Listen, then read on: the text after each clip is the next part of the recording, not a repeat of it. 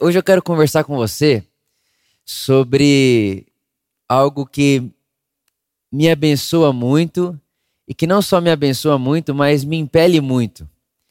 Né? É, é como se fosse uma das mensagens que me faz acordar de manhã animado, engajado, encorajado. É porque eu, eu sempre tive um desejo no meu coração, eu sempre fui um garoto, um menino, né, na minha adolescência, com muito desejo de transformar o mundo né? Esse negócio de eu quero mudar o mundo, eu quero fazer desse mundo um mundo melhor, essa insatisfação né, que existia e existe ainda no meu coração de que o mundo não é como deveria ser. E a verdade é que quando a gente assume que o mundo não é o que deveria ser, nós automaticamente precisamos uh, nos engajarmos com transformar então o mundo que é naquilo que ele deveria ser. Então eu tinha isso muito forte no meu coração. Então, desde menino, eu gosto dessa palavra de revolução, transformação, pessoas que mudaram o mundo, pessoas que transformaram a humanidade. Então, sempre gostei de ler bibliografia. Um dos primeiros livros que li na minha vida é um livro chamado Os Heróis da Fé. Né? Então, eu ali olhava as histórias, lia as histórias daqueles homens que de alguma forma tinham mudado, alterado o rumo dos seus dias. Eu dizia, eu quero ser um cara assim. Eu quero mudar o mundo. Né? E quando eu pensava eu quero mudar o mundo, eu pensava em mudar o mundo de maneira geográfica, né? Que essa, essa totalidade geográfica do mundo. Eu realmente acreditava que era possível algo acontecer, eu fazer alguma coisa que fosse mudar o mundo inteiro. Era um sonho de menino, uma utopia. Era, era, um, era um combustível que eu tinha ali. Só que hoje, né, depois de ter vivido algum tempo, alguns anos e ter aprendido algumas coisas, eu ainda continuo insatisfeito com a maneira como o mundo está. Porém, essa, essa realidade de mudar o mundo e de transformar o mundo numa única ação, com uma un, única atitude, ela já não faz mais parte de mim. Inclusive, eu considero essa uma das conversas mais importantes da minha vida. Eu estava conversando com um dos mentores da minha vida, um dos mentores daquilo que a gente tem feito, né, de como eu faço, de como, enfim, é um dos meus conselheiros. E ele falou assim para mim, Vitor, você não vai mudar o mundo e é por amor não precisa ter um fardo de que vai mudar o mundo ou vai mudar a igreja evangélica brasileira. É, não é sobre isso. O que você, Vitor, precisa ser, na época ele disse o que você, Vitor, precisa ser, o que a por amor precisa ser é um sinal é um sinal do reino de Deus. Não é sobre mudar todo o mundo. Não é sobre mudar todas as igrejas evangélicas brasileiras. Não é sobre mudar toda, uh, to, to, toda a ideia de pastores. Não tem nada disso. Não é sobre mudar o outro. Não é, não é sobre isso, Vitor. O seu papel, o meu papel é construir uma comunidade, uma vida que seja um sinal, que aponte o reino de Deus e que antecipe o reino de Deus. Aquilo para mim foi transformador. Aquela conversa para mim foi assim, essa, sabe aquela conversa que você tem que é como se você esquecesse todo o resto, mas aquilo ali faz uma tatuagem no seu coração, aquilo ali entra no seu coração de uma forma que você já não consegue mais não pensar naquilo. Então eu voltei para minha casa e ele mora um pouco longe da minha casa, então eu tive um bom tempo do, de, de trajeto no carro e eu só sabia orar sobre isso. E a minha oração mudou completamente. A minha oração que era eu quero mudar o mundo. Deus me eu quero mudar o mundo. Eu me lembro em 2014, né, Copa do Mundo no Brasil, e eu fiz um voto de não assistir a Copa do Mundo, porque eu achava que eu poderia, de alguma forma, não assistindo a Copa do Mundo, ir para o meu quarto da oração e Deus, em troca né, dessa renúncia que eu estava fazendo, me dar uma ideia de como mudar o mundo, de como tocar o mundo. E eu me lembro de entrar para dentro do meu quarto né, enquanto o Brasil jogava na Copa de 2014, todo mundo assistindo o jogo, eu dentro do meu quarto, ajoelhado, falando: Deus, me dá uma ideia, eu quero mudar o mundo e eu, eu, eu, não, quero, eu não quero que o Brasil seja conhecido só como o Brasil do futebol. E eu eu estava nessa, com um coração sincero, um coração puro. Né? Mas essa minha oração, essa minha oração que eu fiz no meu quarto em 2014, ela ela, ela, ela foi deixando de fazer sentido para mim e foi tomando novos ares. E depois dessa conversa, a minha oração hoje não é mais, Pai, me dá uma ideia para mudar o mundo. A minha oração hoje é: eu quero ser um sinal.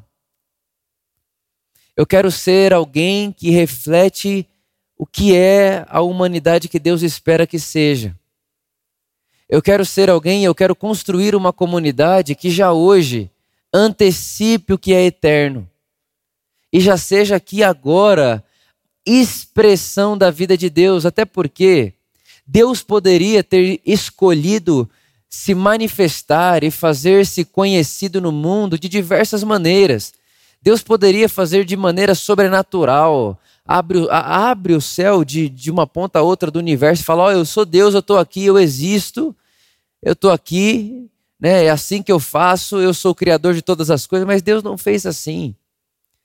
Deus, em sua soberania, escolheu ser conhecido e reconhecido através de seres feitos e criados à sua imagem e à sua semelhança.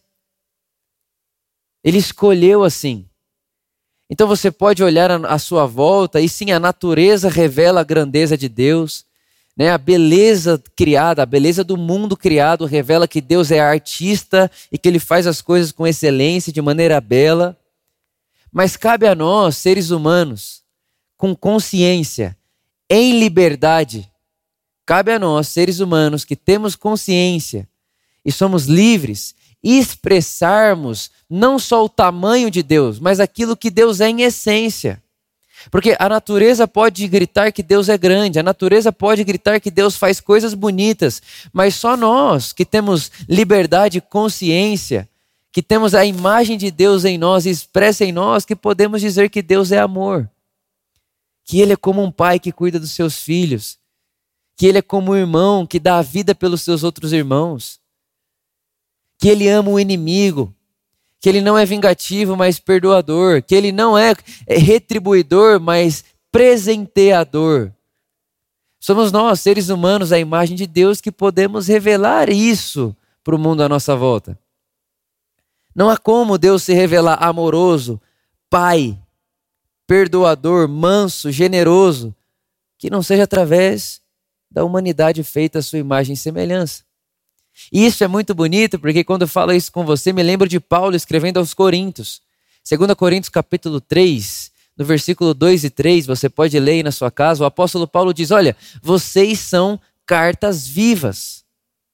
Sabe, Deus, Deus ele tem mais a dizer do que uma imagem esculpida pode dizer.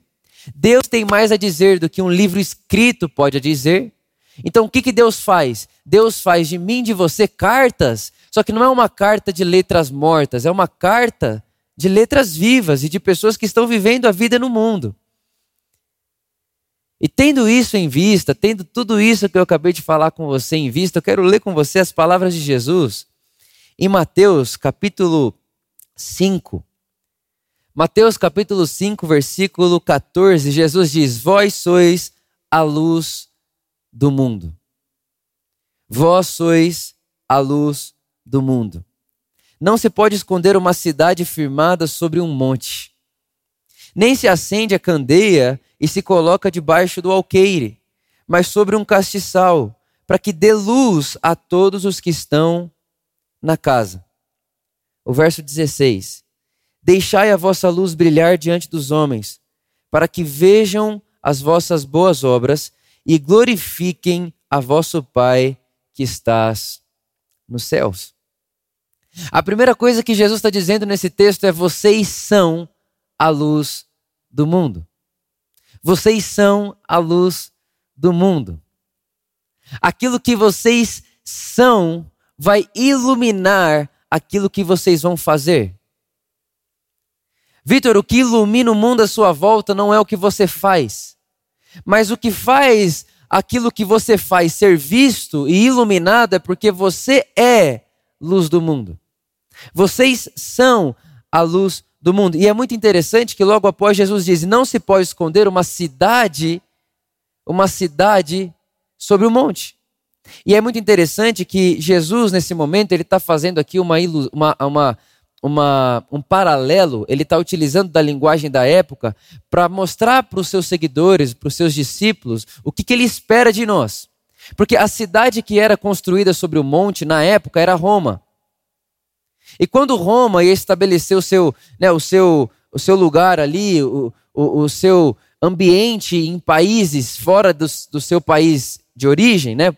por exemplo, em Israel, quando Roma chega e coloniza Israel, ou melhor, é, conquista Israel, ela vai procurar ali um lugar mais alto da cidade para construir a casa do imperador.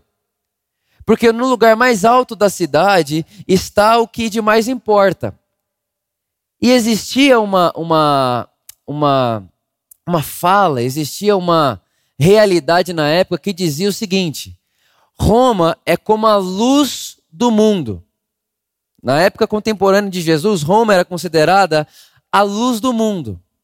Porque Roma sabe como fazer dinheiro, Roma sabe como cuidar das coisas, Roma sabe como fazer negócio, Roma sabe como fazer economia, Roma sabe como fazer política, Roma sabe como ter exército. Então, Roma era um modelo social. Roma era um modelo de como se ter sucesso sendo é, um cidadão, sendo um país. Roma era um modelo, Roma era o exemplo, por isso que ela, ela era construída é, ela procurava, na verdade, o, o lugar mais alto da cidade para construir a casa do imperador. Porque, de alguma forma, ela procura um lugar alto, porque ela é, ela é a luz, ela é o modelo, ela é o exemplo, ela é referência. E o que Jesus está dizendo aqui é o seguinte: olha, é, Roma não é a luz do mundo. Roma não é a luz do mundo. Vocês são a luz do mundo. A igreja é a luz do mundo. Roma não representa luz. E é muito interessante, e eu preciso falar isso para você, porque na tradição bíblica e no reino de Deus não existe sombra. Ou é luz, ou são trevas. E Jesus está dizendo: olha, vocês são a luz do mundo. Vocês são a referência. Vocês são o modelo. Eu quero que vocês produzam no mundo, como meus discípulos, um modelo de vida do reino de Deus, de modo que vocês não serão uma cidade escondida. E vocês também não serão uma lamparina que está escondida embaixo de uma mesa. Jesus está deixando muito claro para mim e para você que o desejo dele é de fazer você e eu, nós, como sua comunidade, aparecermos. Jesus está dizendo: Eu quero que vocês apareçam. Eu quero que vocês mostrem a cara. Eu quero que vocês assumam essa postura e esse lugar de serem luz do mundo. Porque aquilo que estão construindo aí como cidade edificada sobre o monte, esse modelo que estão instituindo de referência, de como se aquilo fosse o padrão, isso daí é caído, isso daí é falido, isso daí vai ser reduzido ao pó. Vocês são a luz do mundo. Vocês os mansos, os humildes, os generosos, os pacíficos. Os que amam, vocês são a luz do mundo. Vocês que se reúnem em volta de mim, a comunidade que se reúne em volta de Jesus, vocês são a luz do mundo. Eu estou construindo, estou colocando vocês no alto monte. Eu estou colocando vocês no lugar mais alto da casa para que as pessoas vejam que aquilo de fato é vida. Toda outra cidade que se construiu sobre o monte é morte, é opressora, é gananciosa, é soberba. Mas vocês não. Eu quero que vocês apareçam, mas não quero que vocês apareçam para trazer a glória para si, mas vocês vão aparecer porque quando vocês aparecem, o Pai é glorificado. As pessoas reconhecem que tem alguma coisa diferente acontecendo ali. Deixai a vossa luz brilhar, Jesus dizendo. E é muito legal a gente fazer esse paralelo, porque se Jesus está dizendo, Vitor, por amor, deixe a sua luz brilhar, é porque a gente tem possibilidade, a gente tem maneiras de fazer com que essa luz não brilhe. A gente pode fazer essa luz não brilhar. A gente pode apagar essa luz. Inclusive, o apóstolo Paulo disse que nós podemos apagar o Espírito Santo. Ele diz: não apaguem o Espírito Santo. Então, Jesus está dizendo, Vitor, por amor, deixe essa luz brilhar. Deixe a sua luz brilhar diante dos homens, para que vejam as vossas obras e glorifiquem a vosso Pai que está nos céus. Eu faço uma ponte desse texto com Paulo, falando para Efésios, no capítulo 2, no versículo 10. O apóstolo Paulo diz: Vós sois feituras de Deus. E essa palavra feitura significa poema, obra-prima. Vocês são obra-prima de Deus, feituras de Deus em Cristo Jesus, criadas para boas obras. Guarde isso no seu coração. As suas boas obras não são a luz do mundo. Você, nós somos a luz do mundo. As nossas boas obras passam a ser enxergadas porque agora tem luz. E a luz das boas obras somos nós, não o contrário. Não são as nossas boas obras que nos iluminam, mas é o que eu sou que ilumina aquilo que eu faço. O jeito que eu faço o que faço, o porquê faço o que faço. Eu, eu, não estou fazendo isso porque estou pensando em mim fazendo isso. O jeito de fazer, o jeito de governar, o jeito de lidar com as coisas, o jeito de fazer sociedade, o jeito de me impor no mundo, a minha postura diante da sociedade à minha volta. Não é, não, não é a minha boa obra que ilumina a minha volta, mas eu, assumindo essa postura de ser luz do mundo, dou condição para que as minhas boas obras sejam vistas. E quando vistas, glorifiquem ao Pai glorifiquem ao Pai. Não volta para o Vitor, glorifica ao Pai. Vós sois feituras, vós sois obra-prima, obras-primas de Deus para boas obras. E o texto de Paulo vai dizer que Deus já havia preparado essas boas obras de antemão para que andássemos nela. Sabe, irmãos, a nossa nosso desejo, nosso motivo de comunidade, a maneira que, como nós queremos ser reconhecidos pela sociedade, pelo nosso bairro, pelas pessoas que nos vêm vivendo, é como uma, uma prova viva. Uma prova viva do amor gratuito de Deus pelo mundo. Uma prova viva do reino de Deus estabelecido nesse mundo. Nós queremos ter sabor de reino de Deus. Nós queremos ter sabor de amor gratuito de Deus. Nós queremos que quando alguém experimentar da nossa vida, experimentar da nossa comunidade, essa pessoa sinta sabor de graça, sabor de reino, reino de Deus, um lugar onde Deus gosta do que acontece ali. Deus gosta daquilo, Deus se alegra com aquilo, Deus fica feliz com aquilo ali. E aí Jesus vai dizer que essa comunidade é uma cidade edificada sobre o monte que ilumina todos os homens. Jesus está dizendo, na verdade, é o seguinte: olha, vocês vão ensinar como se deve viver. Vocês vão ensinar como se vive na luz. É como se ele estivesse dizendo assim: o dia que alguém perguntar para você como, como, qual é a melhor maneira de lidar com o dinheiro, aí você pode dizer: vai ali naquela cidade edificada sobre o monte, naquela comunidade, e ele vai trazer luz sobre esse assunto para você. Como lidar com os inimigos? Como lidar com as pessoas que fazem o mal? Como tratar pessoas que fazem o mal? Vai ali naquela comunidade edificada sobre o monte, que não está escondendo a sua luz, que não está escondendo-se debaixo do, do, do, do, monte, ou não está escondendo-se debaixo da mesa, como disse Jesus, mas estão se deixando ser, serem vistos. Vai ali naquela comunidade e pergunta para eles como que se trata inimigo. Como que se trata estrangeiro? Como que se trata órfão e viúva? Como que se trata o diferente? Como que se trata aquele que faz aquilo que eu não faço? Como lidar com a pluralidade? Como lidar com a diversidade? Jesus está dizendo, Vitor, por amor, comunidade de discípulos reunidos em volta de mim, sejam vocês luz para todo assunto que precisa de luz. Sejam vocês luz para todas as pautas que precisam de luz. Vocês vão iluminar.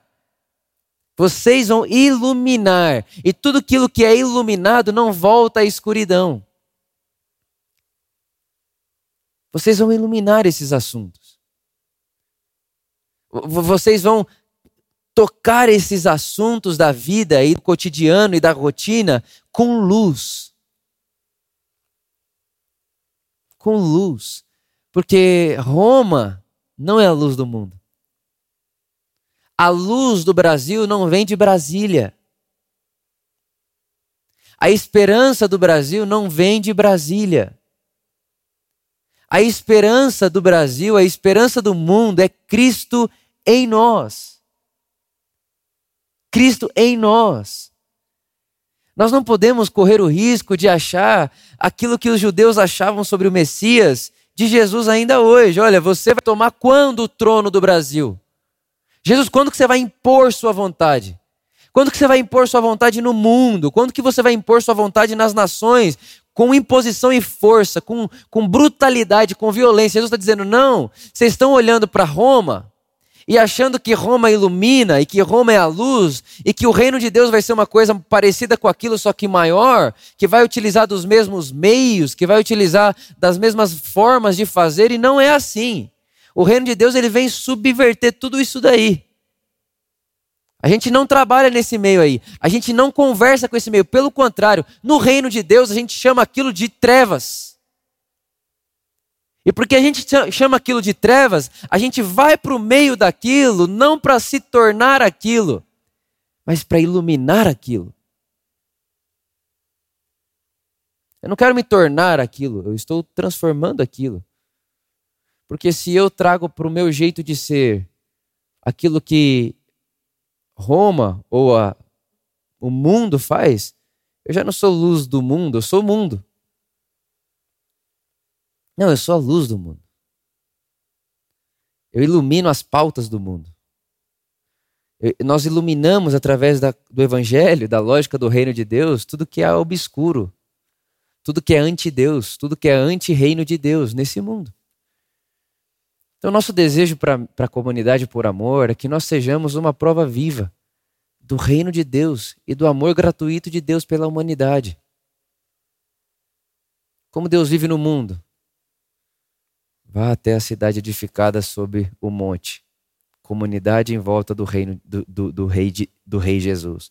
Uma comunidade em volta da pessoa de Jesus. Uma comunidade que se reúne em volta dos propósitos de Jesus.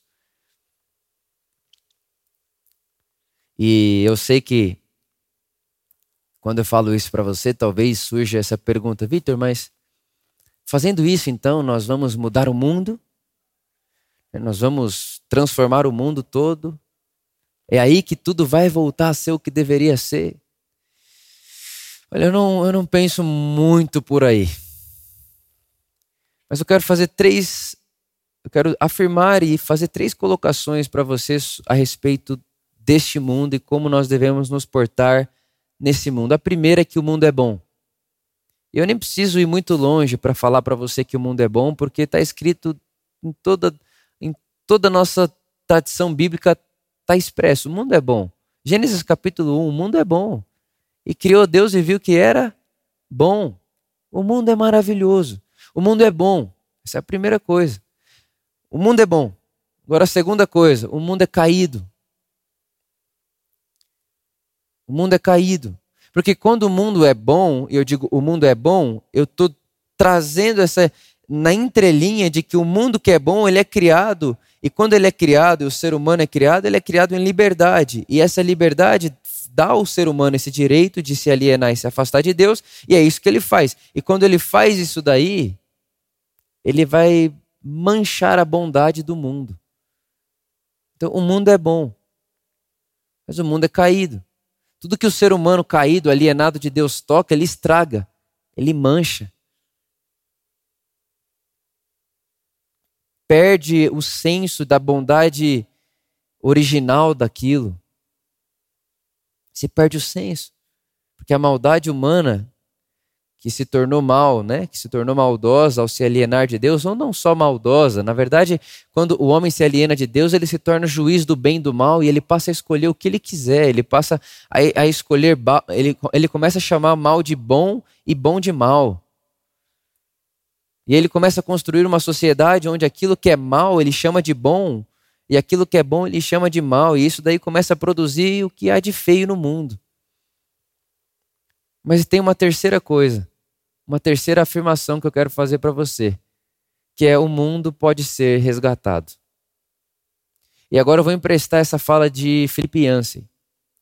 Ele diz que não tem expressão melhor do que essa para aquilo que nós devemos fazer no mundo: resgatar o mundo. E ele gosta, e ele utiliza até desse exemplo em seu livro, dessa palavra resgatar, porque ele diz que a, a, a, a promessa e a esperança bíblica não é substituir esse mundo por um outro mundo. Não, redenção não é substituição. O que o Felipe Yancey vai dizer é que, de alguma maneira, de alguma forma, Deus está utilizando deste mundo e produzindo através deste mundo que o mundo deve ser.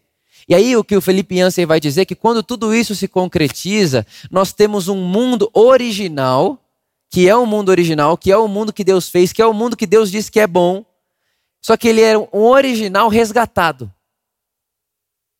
Ele é um original resgatado, não é substituído, é resgatado. E aí ele utiliza o exemplo de um escravo. Ele diz: olha, se você resgata um escravo, não é porque você resgatou o escravo que ele está restaurado. Você resgata um escravo, ele ainda está cheio de cicatriz, ele ainda está cheio de marca. Mas ele foi resgatado daquela condição que ele estava, e agora que ele foi resgatado, e agora que foi resgatado é livre, aquilo que ele lembra de ser escravo, aquela cicatriz que para ele é, é, é, pesada porque ele era escravo, ele, ele era oprimido. Aquela cicatriz que ele tem na alma dele, na emoção dele, também no seu corpo, as feridas no seu corpo, elas não são substituídas no resgate. Pelo contrário, aquelas cicatrizes se tornam para esse escravo uma memória de que é muito melhor viver em liberdade do que voltar a ser escravo. Aquilo se torna memória. E é por isso que Jesus, quando ele ressuscita, ele mostra as suas cicatrizes. Não é um corpo substituído. Não, aqui está aqui a minha cicatriz. Jesus mostra para os discípulos as cicatrizes dele após a sua ressurreição. Então, o que eu estou querendo incentivar você aqui nessa, nesse dia é, é, fazer com que eu e você nos engajemos no resgate da humanidade, no resgate deste mundo. E não tratar as coisas à nossa volta e o mundo à nossa volta como coisa descartável que precisa de substituição. Foi o apóstolo Paulo que disse que todas as nossas cicatrizes, tudo aquilo que nós estamos passando nessa vida, se transformarão em glória maior. Não vai ter substituição na sua cicatriz nem na minha cicatriz. Vai ser substituído de alguma maneira que só Deus sabe explicar, Ele está transformando até o mal que nos acontece aqui e agora em peso de glória em redenção, em cicatriz que traz memória. Então o mundo ele é bom. O mundo caiu. Mas nós somos a luz desse mundo caído, e a luz desse mundo caído está produzindo resgates no mundo. Produzindo resgates no mundo, sendo sinal, sendo prova viva, sendo cartas vivas escrita não com tinta em pedra, mas escrita pelo Espírito Santo nos corações humanos. Nós somos essa, essa luz, nós somos essa carta, nós somos esse sinal, nós somos essa prova viva do amor gratuito de Deus pelo mundo. E quando fazemos isso e nos engajamos com isso na sociedade, no nosso trabalho, na nossa família, nas nossas relações, nós estamos redimindo este mundo, resgatando este mundo e participando dessa obra de Deus neste mundo. Neste mundo. Então, nós, como comunidade por amor, nós não vamos, nós, nós não estamos desligados deste mundo, como quem diz, não, vamos fazer uma bolha à parte. Vamos, vamos, vamos fazer uma comunidade à parte de tudo que acontece lá, a gente faz aqui uma coisa nossa e vamos se importar com coisas. Não. Muito pelo contrário, a gente está inserido no mundo. Porque é no mundo que nós somos luz. Deus nos fez luz e sal, e Jesus disse: o que, que vale o sal ficar dentro do saleiro ou perder o sabor? E o sal perder o sabor não é só perder o sabor no sentido, ah, não, não tem mais sabor nenhum nesse sal. Não, o sal perde o sabor e o sentido quando fica guardado. Sal guardado é sal sem sabor. Então, o que eu estou querendo incentivar você aqui hoje, o que eu estou querendo incentivar você como comunidade por amor, é entendermos juntos de que nós somos a prova, nós somos o sinal, nós somos o sabor de Deus no mundo, nós somos a poesia de Deus para o mundo. Vós sois feituras de Deus, poemas de Deus, feitos e criados em Cristo Jesus. Vós sois a luz do mundo, e porque sois luzes, porque sois luz do mundo, as vossas boas obras serão vistas e serão vistas não porque as boas obras iluminam, mas porque vocês, o que são, o que vocês são, ilumina aquilo que vocês fazem. Porque dá para muita gente fazer o que vocês fazem, mas não é sobre fazer o que vocês fazem, é sobre ser o que são. E aquilo que somos, Deus fez de nós, não é nosso mérito, é graça de Deus. E porque recebemos essa graça de Deus de sermos chamados luz, sal, carta viva, representantes de Deus, porque temos isso e temos isso na nossa identidade, nós podemos produzir boas obras no mundo que serão vistas e quando vistas vão ser motivo das pessoas glorificarem o Pai. Sabe que esse, esse, negócio de glorificar o Pai é muito mais do que dar glória a Deus, literalmente falando, glória a Deus, não. É aquele dia que você faz algo por alguém, ou que você expressa uma atitude, uma vida de Deus, e alguém olha para você e só respira fundo, tipo, tipo, o que, que é isso? E esse respirar, esse questionamento é glória a Deus. É glória a Deus. A minha oração é que eu e você nos engajemos nessa redenção como luz no mundo não tendo como modelo aquilo que veio de Roma, aquilo que vem do governo sistema, do sistema desse mundo que é soberbo, ganancioso, meritocrático, mas que nós nos tornemos aquilo que Jesus diz que somos, ou melhor, que nós nos posicionemos naquilo que Jesus diz que somos. Porque quando Jesus diz vocês são a luz do mundo e nós não acreditamos, nós ofuscamos a luz. Quando Jesus diz vocês são a luz que ilumina as coisas à sua volta e a gente continua escondido com medo, desencorajado, desanimado, a gente ofusca a luz. A gente apaga o espírito que ilumina a luz. É o apóstolo Paulo que disse: Não apague o espírito. Não apague a luz que há em você. Se deixe ser visto. Se deixe ser visto.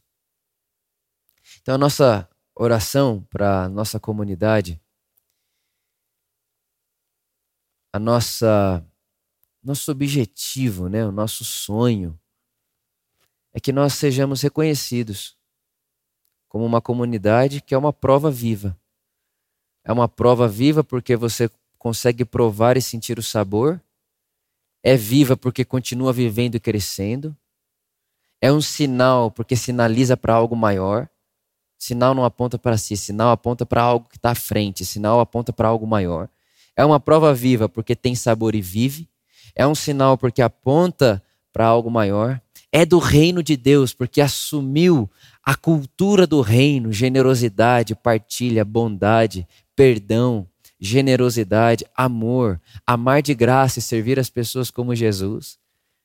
É do reino de Deus por isso e se torna uma expressão do amor gratuito de Deus pelo mundo, porque experimentou o amor gratuito de Deus por ela, primeiramente. Porque Deus me amou de graça, eu amarei de graça. Porque Deus ama gratuitamente, seremos uma comunidade que ama gratuitamente. Esse é o nosso desejo. Ser uma comunidade, uma prova viva, uma prova real do reino de Deus, do amor gratuito de Deus pela humanidade. Como? Amando de graça e servindo as pessoas como Jesus, todo dia, todos os dias. Ame de graça e sirva as pessoas como Jesus hoje. Repete amanhã. Ame de graça, sirva as pessoas como Jesus hoje. Repete amanhã. Ame de graça e sirva as pessoas como Jesus hoje repete amanhã. Ame de graça, sirva as pessoas como Jesus hoje. Repete amanhã. E nessa, nesse acúmulo de repetição, de perseverança, contra a, contra a não esperança, né? contra esse negócio que diz, não, não vale a pena isso não, isso aí já tá, não vale, não, contra tudo isso. Ame de graça, sirva as pessoas como Jesus hoje, repete amanhã. Nesse acúmulo de repetição, de perseverança, nós vamos nos tornando um sinal. Nós vamos nos tornando um sinal, uma prova viva de pessoas que perseveram no amor e que creem sempre contra a não esperança. Como Abraão, que creu em Deus contra a esperança. Ele creu contra, porque não tinha como acontecer o que estava dito que aconteceria, mas o que Deus diz que fará, ele vai fazer. E uma das coisas que eu garanto a você, que eu posso te garantir, por causa do que Deus prometeu e que, que foi trago até nós através da Escritura, é que esse mundo, este mundo está sendo transformado, resgatado. Deus está tocando este mundo e nos convida a fazermos isso com Ele. De Gênesis a Apocalipse, existe uma história de milhares de anos. Milhares de anos. Mas tem uma coisa que é imutável aqui. Que aquilo que Deus diz que faz, Ele faz. E aquilo que Ele diz que vai acontecer, vai acontecer. Ou melhor, está acontecendo. E esse Deus que disse que fará e que está fazendo, nos convida a participarmos com Ele, a sermos luz neste mundo, sermos seus representantes neste mundo e sermos essa comunidade que quando as pessoas pensarem como será que Deus gostaria que nós vivêssemos, a resposta seja: vá até aquela comunidade. Vá até aquela comunidade. E eles vão ensinar você como Deus espera que vivamos. Amando de graça e servindo as pessoas como Jesus, hoje e repetindo isso amanhã, até que ele venha ou até que, que a gente vá ou até que algo aconteça, enfim, seja lá como isso vai acontecer. Nós vamos sempre crer e continuar crendo que amar de graça, servir as pessoas como Jesus, todo dia, todo dia, é o que nós devemos fazer para sermos luz, sal e praticarmos boas obras que dão glórias ao Pai. Amém. Pai, obrigado. Muito obrigado. Obrigado porque nós podemos participar dessa construção, nessa redenção. Obrigado porque nós podemos participar da sua vida e não só participar, mas representarmos a sua vida neste mundo. E eu oro, Pai, para que nós, da Por Amor, nós como comunidade, possamos ser esse sinal, essa prova viva do seu reino e do seu amor gratuito do seu amor gratuito pela humanidade, da sua, da sua graça para com a humanidade, da sua misericórdia, do seu perdão. E que possamos ser sinais do seu reino, de como você é generoso, de como você, como que você trata os seus inimigos, como que você trata as pessoas que não se comportam bem, como que você trata as pessoas que prejudicam outras pessoas, como que você faz isso? Que possamos nós, ser uma resposta em comunidade de como Deus vive e de como Deus espera que vivamos. Nós oramos assim, certos de que a sua luz em nós, que é o Evangelho, que é o seu Espírito, nos iluminará e continuará nos iluminando, para que dia após dia possamos caminhar para mais perto dessa realidade e antecipar já agora o que é eterno. Nós te agradecemos, obrigado, nós te celebramos nós te amamos e sabemos que se te amamos é porque você nos amou primeiro. Obrigado. Amém.